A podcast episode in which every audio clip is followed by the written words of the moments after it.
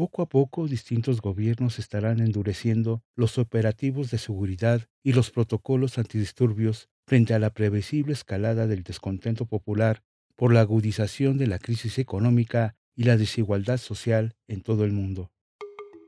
Desafíos globales entre la protesta y la represión.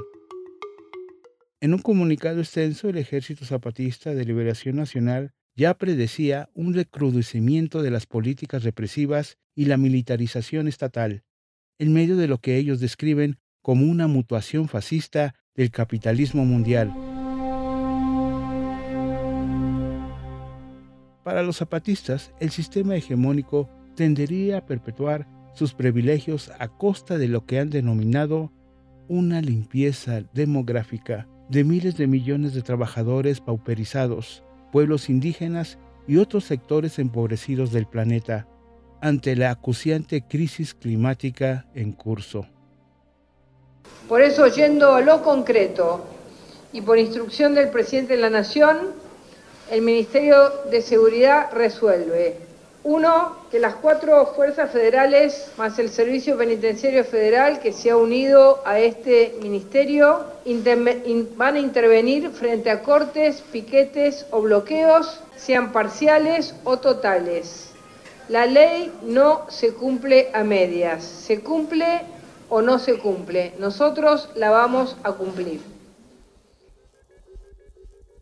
Un reflejo de este avance autoritario sobre las protestas sociales acaba de ocurrir en Argentina, donde la ministra de Seguridad Patricia Bullrich relanzó un autoritario protocolo de control antidisturbios.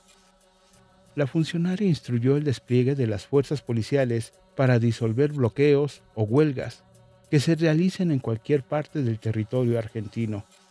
La medida buscaría contener focos de descontento popular por el duro ajuste financiero que acaba de anunciar el gabinete económico del presidente ultraderechista Javier Milei. El objetivo no es resolver las demandas sociales, sino limpiar las calles. Pero el anuncio va más allá.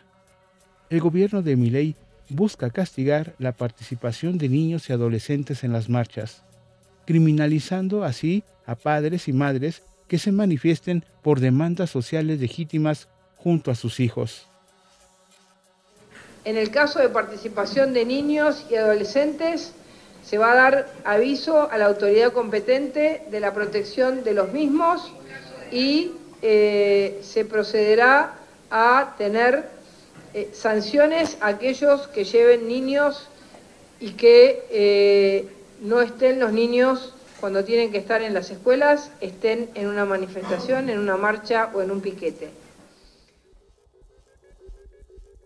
Desde la perspectiva de los zapatistas, este avance autoritario busca perpetuar privilegios a expensa de lo que llaman una limpieza demográfica.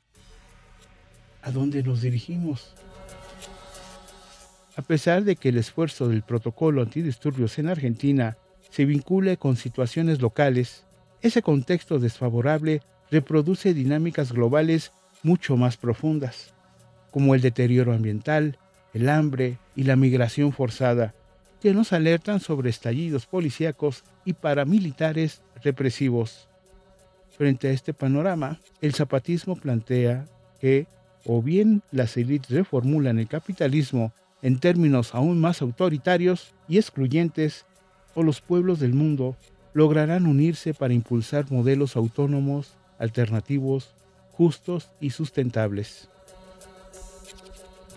una encrucijada histórica que nos exige acción inmediata, porque cuando el sistema hace ley la injusticia, la resistencia se convierte en deber.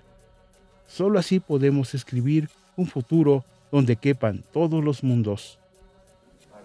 Los datos de los autores, cómplices, partícipes, instigadores, organizadores van a ser remitidos a las autoridades de aplicación correspondiente, sea por un bloqueo, eh, a la IGJ para ver las personerías jurídicas de quienes bloquearon, sea por un, personas que vienen eh, con eh, un plan social. Les informó Inovalú.